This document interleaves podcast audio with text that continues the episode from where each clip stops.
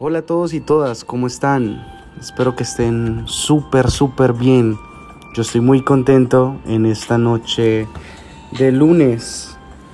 No sé si lo subo al mismo día, pero hoy es lunes 18 de abril del 2022. Porque estoy contento, porque tengo aquí a un parcero. Lo conozco hace muchos años ya Sí, es una de las pocas amistades que conozco de tantos años. El man está loco. Yo no sé cómo definir al man, eh, yo no lo entiendo. Pero hoy vino a mi casa, sí, haciéndome un favor. Y decidí que él fuera la primera persona que iba a participar en mi podcast.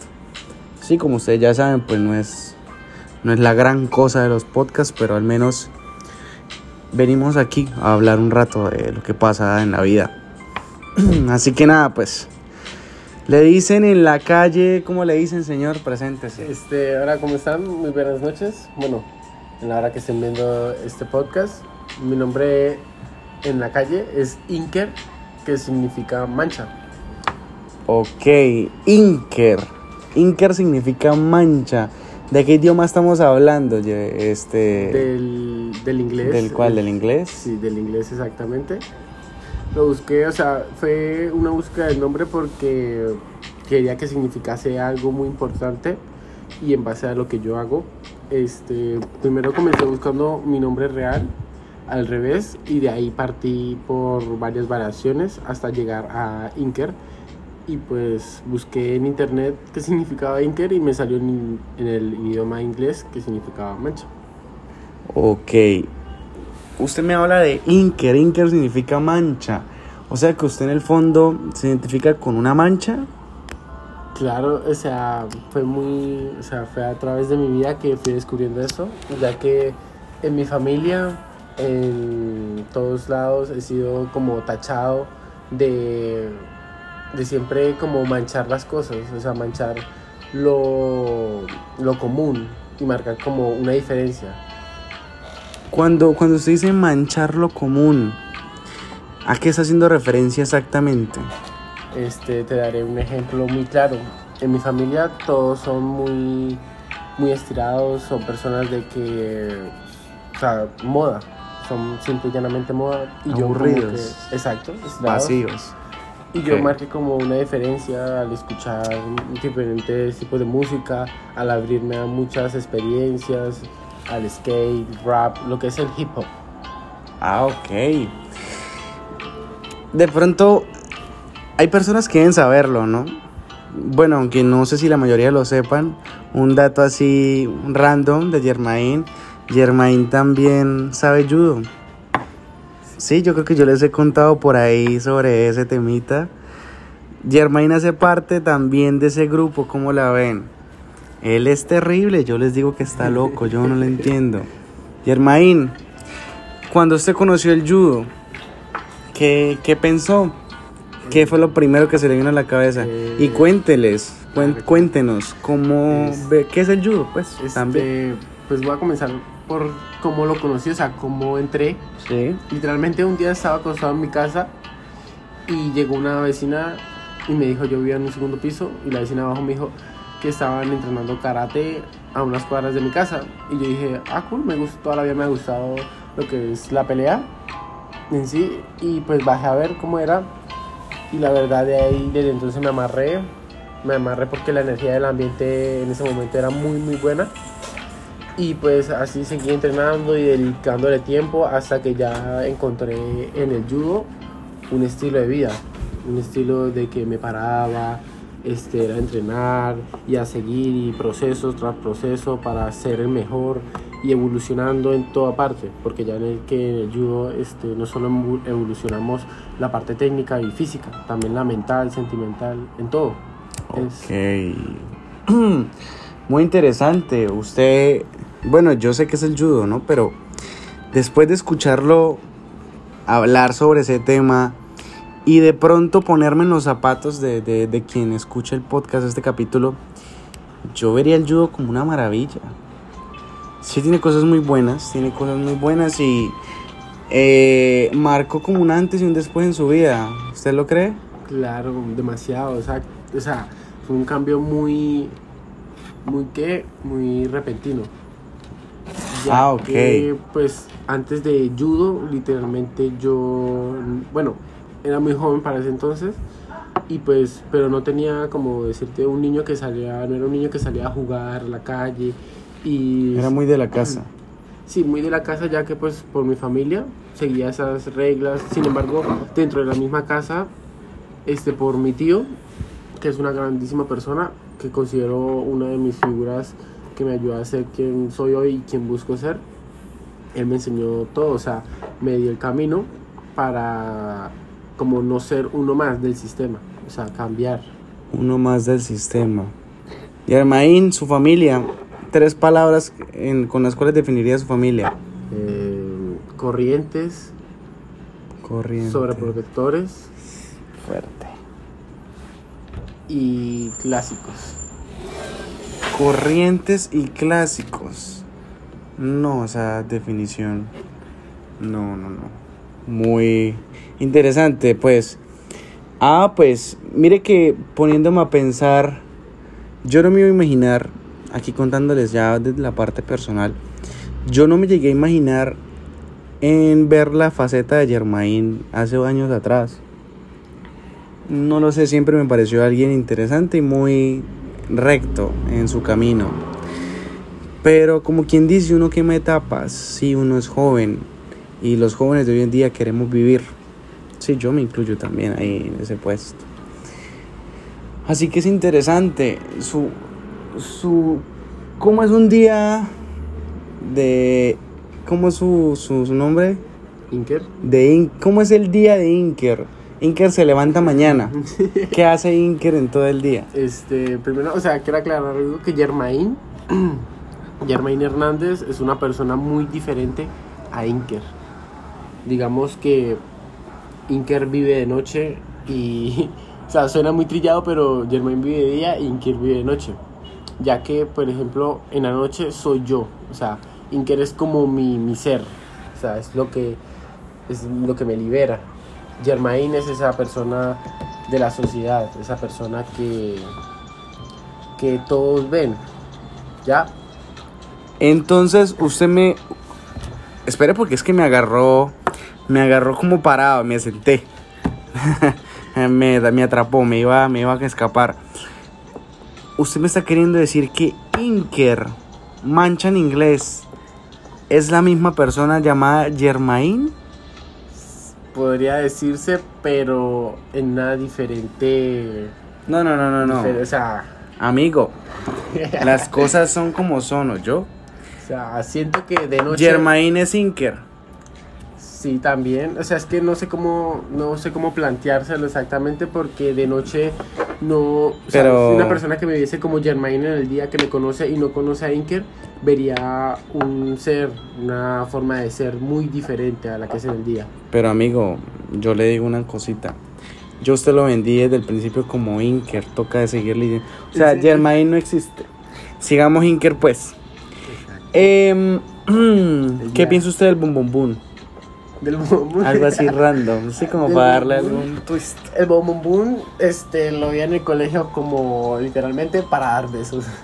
O sea, si tú comprabas un Boom Boom y te cruzabas con una muchacha, era beso, Beso seguro. Beso seguro, o sea, se, Miércoles. se lo ofrecías y beso que y de una. No sé, a mí siempre me pareció el Bum en el colegio como algo coqueto. Exacto, sí, Como sí. algo que desafiaba a la sociedad en ese entonces. Sí, tipo cigarrillo. O sea, eso era una declaración de guerra contra el sistema porque uno decía abiertamente quiero besarme a alguien. Sí, sí, sí. Eh, el Tal es una cual, cosa muy cual. loca, sí, Tal tienes cual, razón. Germain, complementando ahorita lo que dijiste. digo de- Inker, qué pena con usted. Complementando un poquito lo del Inker del día, pues en el día literalmente duermo, o sea, lo que es de en la mañana, duermo porque o me mantengo muy quieto. ¿Por qué razón? Porque en la noche es como, literalmente en la noche es como mi día, en donde me mantengo activo, donde estudio, donde trabajo, donde hago mi vida social. De la noche es mi día. ¿Se trabaja Germain? Claro, claro, estoy trabajando actualmente en un restaurante como mesero. Esos trabajos son muy de jóvenes, ¿no? Sí. Meseros, eh, ayudantes de cocina. Sí. Uno empieza así, uno empieza así, con el favor de Dios uno sigue adelante, se consigue mejores cosas, claro que sí. Interesante lo que me está diciendo.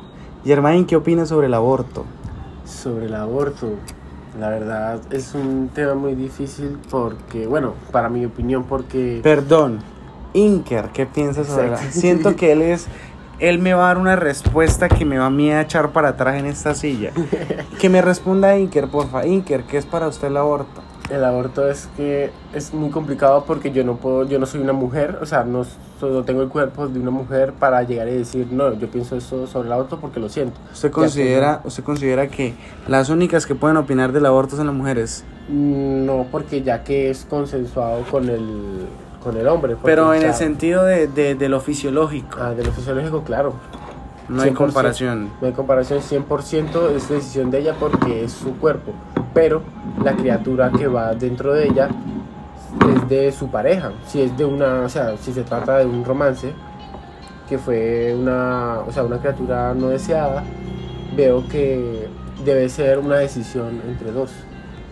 Debe ser una decisión mutua porque me, parece- me parecería egoísta que uno dijera no, sí, o sea, quiero abortar yo o no quiero abortar. Debería ser este hablado y tomado no la ligera porque es un tema, es una vida, veo que es una vida, pero también depende, ya que si pueden ser violaciones o cosas de ese tipo, o cosas que, no sé, de ese tipo que ya no haya querido, no haya sido planeado. Ok, pero espere, espere, un momentico. ¿Usted considera que, metiéndonos en lo interno de lo personal, ¿usted considera que esa criatura, eso que está dentro de la mujer, al abortarse, ¿usted qué piensa de eso? ¿Siente que se está matando una vida? ¿O que no era un ser humano? ¿O que sí era ser humano? Ese puntico me da mucho a entender de una persona. ¿Qué me puede decir Inker de eso?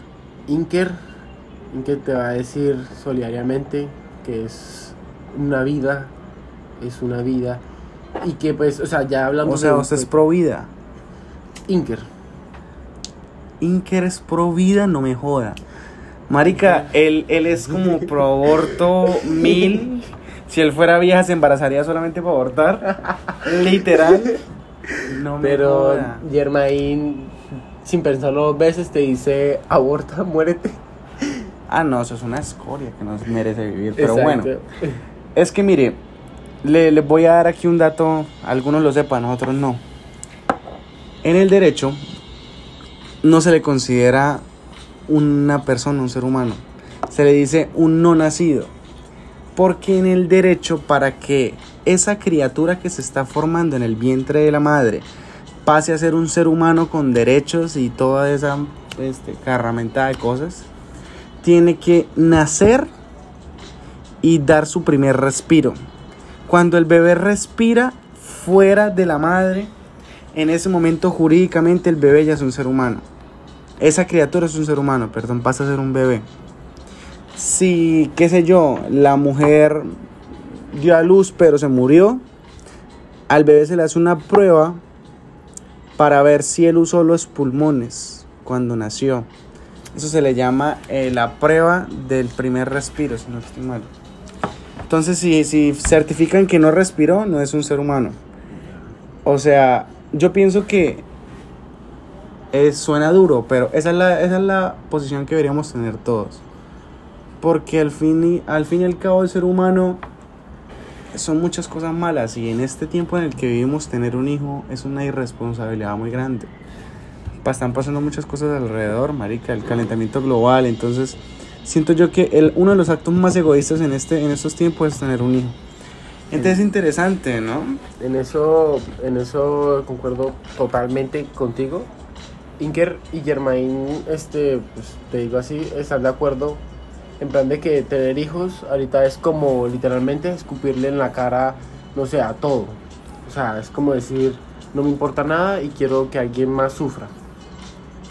Por ejemplo, o sea, las personas yo veo en la calle todos los días, porque me la paso pues en la calle, vivo eso, veo personas con niños recién nacidos en las manos, viviendo desgracias, o sea, es horrible y es como que no me llena, o sea, no me da tristeza, me da rabia y me llena más aún de rencor contra todo.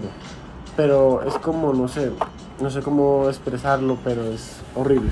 Se siente muy mal. Sí, es, es un tema muy complicado, señor, pero pues eso entra mucho controversia. Es, es, es de ambas partes, la verdad. No tiene uno como un punto eh, a favor muy marcado porque pues ambas partes tienen su razón. Es un, es un tema muy jodido, eso es para un capítulo entero porque es muy, muy, Claro. muy jodido. Ok, ¿qué otra pregunta? ¿Qué piensa usted del sancocho? ¿Me gusta el sancocho? Uy, Algo muy colombiano, el parce, sancochito. Sí, sí, sí, o sea, de la raíz. Huepaje. El sancocho. Cuando entrenaba con el con el sensei, este todos los todas las mañanas y todas las tardes él daba sancocho. Sancocho. Él no daba sancocho, él daba caldo. Ah, pero no, en los almuerzos hacía sancocho. No sé.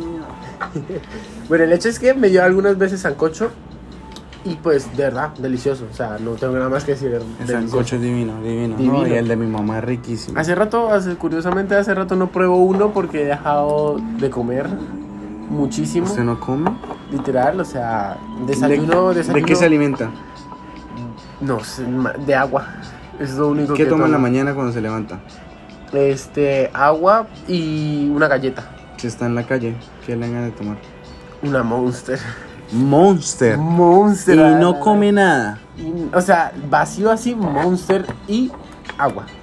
Nada más. Y en almuerzo por ahí, no sé, un pan o cualquier cosa, porque la verdad ya no es hambre, sino es como ansiedad de tener algo masticando, mantener algo en la boca. Pues para eso sí están los chicles, ¿no? También, también mucho, mucho chicle, pero no o sea, no lo puedo creer. Sí, es que también entra mucho Ya el se problema. confundieron los nombres. Ya sí, o sea, entra mucho el problema de que en la gordura, este, yo tengo como, no sé, o sea, es un problema. Si, o sea, si una persona me quiere ofender y hacerme quedar muy bajo, me dice gordo, yo caigo. No sé, o sea, también creo que es por eso que no como, no me da mucho apetito. Sí, eso se llama anorexia y eso tiene que tratarlo, este, Inker, porque eso es complicado. Eso le puede traer repercusiones mucho más graves. La persona que estoy conociendo ahorita está por mi mismo camino y piensa de la misma manera que yo en ese plan de la comida. O sea, literalmente no comemos, solo tomamos agua, o sea, vamos literalmente al de uno a comprar agua. No, no, eso tiene que cambiar porque puede estar en, la sala un hospital en cualquier momento. Ah, mira, he, no. tenido, he tenido varias experiencias con las salas de hospitales y Usted ha estado al borde de la muerte, no, no crea que a mí se me olvida. Yo. Sí, más de una vez. Ah, bueno. más de una vez. Este, una de ellas fue fue porque estaba en una playa y hay una atracción que se llama la banana. Consiste en una lancha que lleva atrás un inflable en forma de banana y te arrastra y te lanza. En una de esas volteretas, pues yo caí en la rodilla, o sea, mi cabeza golpeó la rodilla de una persona y me rompí el cráneo, y me desmayé y fue horrible. o En sea, serio, en pleno mar. en pleno mar y pues No, me llevaron y, am- y. Literal. Literal. Uf, ese es el chiste de la noche, yo. Sí, amanecí en la Más salado clínica. en el mar. Amanecí en la clínica con puntos ahí, todo fue horrible, medio calvo porque me caldearon. Y fue horrible, o sea, fue horrible porque literalmente en esa de hecho soñé, soñé que lentamente, o sea, esto no es mentira, esto es real, caminaba en una escalera y veía como todas las personas hacia el lado y yo caminaba paso a paso y las veía todas una por una, o sea, daba un escalón y veía a las personas que estaban al lado. Y así sucesivamente. Eso es una experiencia del más allá, ¿no? Sí. Una famosa experiencia de cuando alguien está en el, en el limbo. Dijeron que boté muchísima sangre, yo me desperté y habían baldes literal así con los trapeadores llenos de- Aldes, no me o jodas. sea, rojos, rojos de sangre que estaba chorreada así por el piso, o sea, fue, fue horrible. Entonces, em, ya metiéndonos un poco por ese lado. Veo que usted escribe canciones, está en una Sí. banda, cantante. ¿Cómo así? Cuénteme ese proyecto musical. Este proyecto nace, nace de mi tío también, o sea, él me, él me, como le explico, él escribe muchísimo, o sea, toda la vida ha escrito poesía, todo lo que es poesía, poesía, poesía, para recitar, más no para entablarlas en una canción, en un beat. Yo también he escrito poesía. Sí. Entonces, este, él me enseñó a leer, o sea, a leer lecturas buenas, o sea, lecturas de calidad que me lleven a un grado de, de filosofía muy alto, o sea, cuestionarme literalmente de todo. ¿Usted quiere cuestionarse de todo, Germain? Me cuestiono de todo a ¿Qué, diario. pero lo quiere hacer que usted se sienta sin identidad. es que Que a ese llegue hasta grado- ese punto de saber que usted no es nada en esta ese- vida. a ese grado ¿Quiere eh, llegar? He llegado y he caído muchísimo. No, no ha llegado todavía al grado que tiene que estar. Mire, léase un libro y se acordará del nombre. Las 48 leyes del poder. Sería interesante. Cuando usted se lea ese libro, usted va a ser un jugador más en el juego del poder.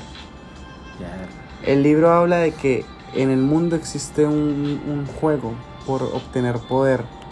Que los seres humanos a lo largo del tiempo hemos querido obtener poder como sea para sentirnos mejores.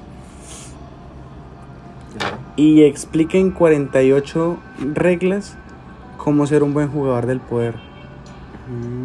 Tienen unas frases. Escuché, escuché un podcast sobre el poder, o sea, las leyes del poder. Y nombre creo que se trata, o sea, en base a ese libro. Tengo que leerlo. Ah, Yo lo estoy leyendo y créame que con ese y con otro libro que también estoy leyendo, mi moral va a estar reseteada literal de fábrica. Un compañero de la universidad me, me- me dijo que me leyera Así habló Zaratustra.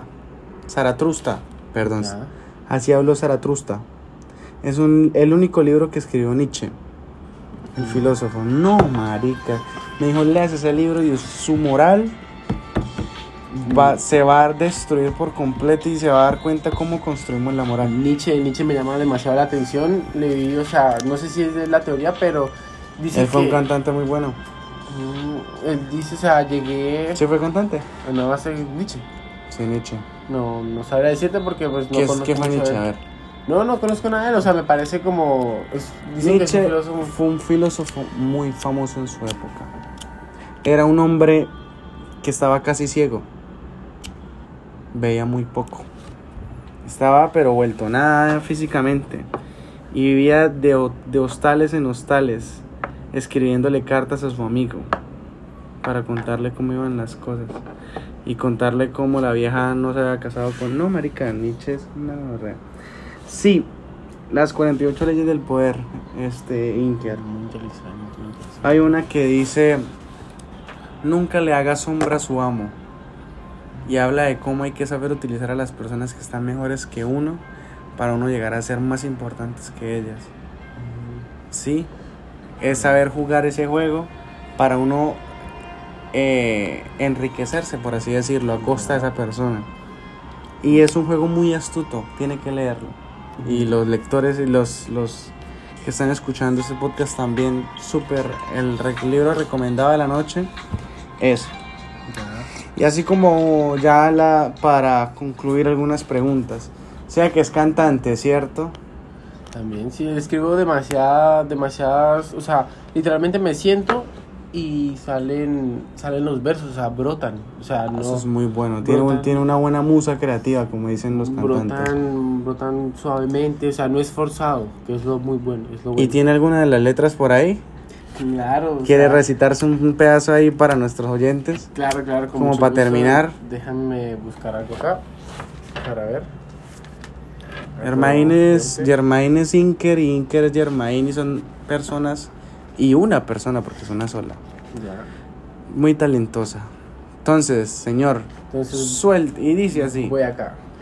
Vivo de noche, evito el día. Soy un ermitaño, me alejo de las arpías. Por eso estoy solo, no necesito ninguna compañía para pasar mis días. Solo mi libreta y caminar en ciudadelas día a día en constante evolución, rechazando más al sistema opresor.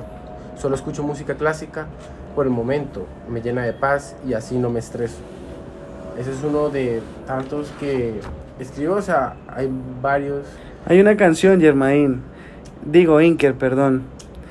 Quiero que me recite una parte de esa canción que usted me dijo tras tras bambalinas que yo le dije que esa canción iba a romper el mundo. Esa canción. Un pedazo, hasta, hasta donde dice... hasta donde la grosería, pues, a que los oyentes más o menos... Pues esperen. ese es un verso muy. Me encanta. No diga hasta la grosería y no la diga. Este. Puedo ser tu amigo, no tu marido. Casarme contigo, nunca he querido. Me llamarás. Este, pues ahí está, viene la grosería. Este. Me acusarás de haberte herido. Profesional a la, a la hora de ser actriz. Prefiero llamarla meretriz. Sin sentimientos palpaba como Marlo Reynosk. Y así sigue, o sea, son demasiadas, son demasiados versos. ¿Son como cosas que le pasan a usted? Sí, lo Ah, que más no, he escrito, claro. lo que más he escrito hasta ahora ha sido porque fue un sentimiento de desapego muy repentino y entonces dejó en mí un vacío muy grande Claro, que entendió. esa persona llenó ese vacío muy bien. Lo llenó de tal manera de que me sentía no completo, pero iba por ese camino. Pero esa persona decidió alejarse y creó en mí esa inspiración, por así decirlo, de crear esos versos tan secos y fuertes. Mucho talento, mucho talento. De verdad, Inker, ha sido un gusto tenerlo aquí. Siéntase afortunado, pues. Sí, sí. Es el primer, el primer invitado que tenemos en este podcast. Me alegra muchísimo, estoy re honrado. o sea, Me hace muy feliz tenerlo usted como primer invitado porque usted es un parcero de la vida. Así Sí, que sabe que yo soy ese man que no lo va a dejar morir. Entonces, nada, a todos los que nos oyen también, un abrazo. Muchas gracias por estar aquí, por escuchar a este par de locos hablar un rato de algunas cosas que a veces ni sentido tienen. Y nada, sean muy felices y pues estaremos por aquí escuchándonos en algún otro momento. Sí, yo, yo saco el tiempito, estoy en parciales, así que entiéndanme. Un abrazo a todos, los quiero mucho, que el universo me los bendiga pues. Hasta luego.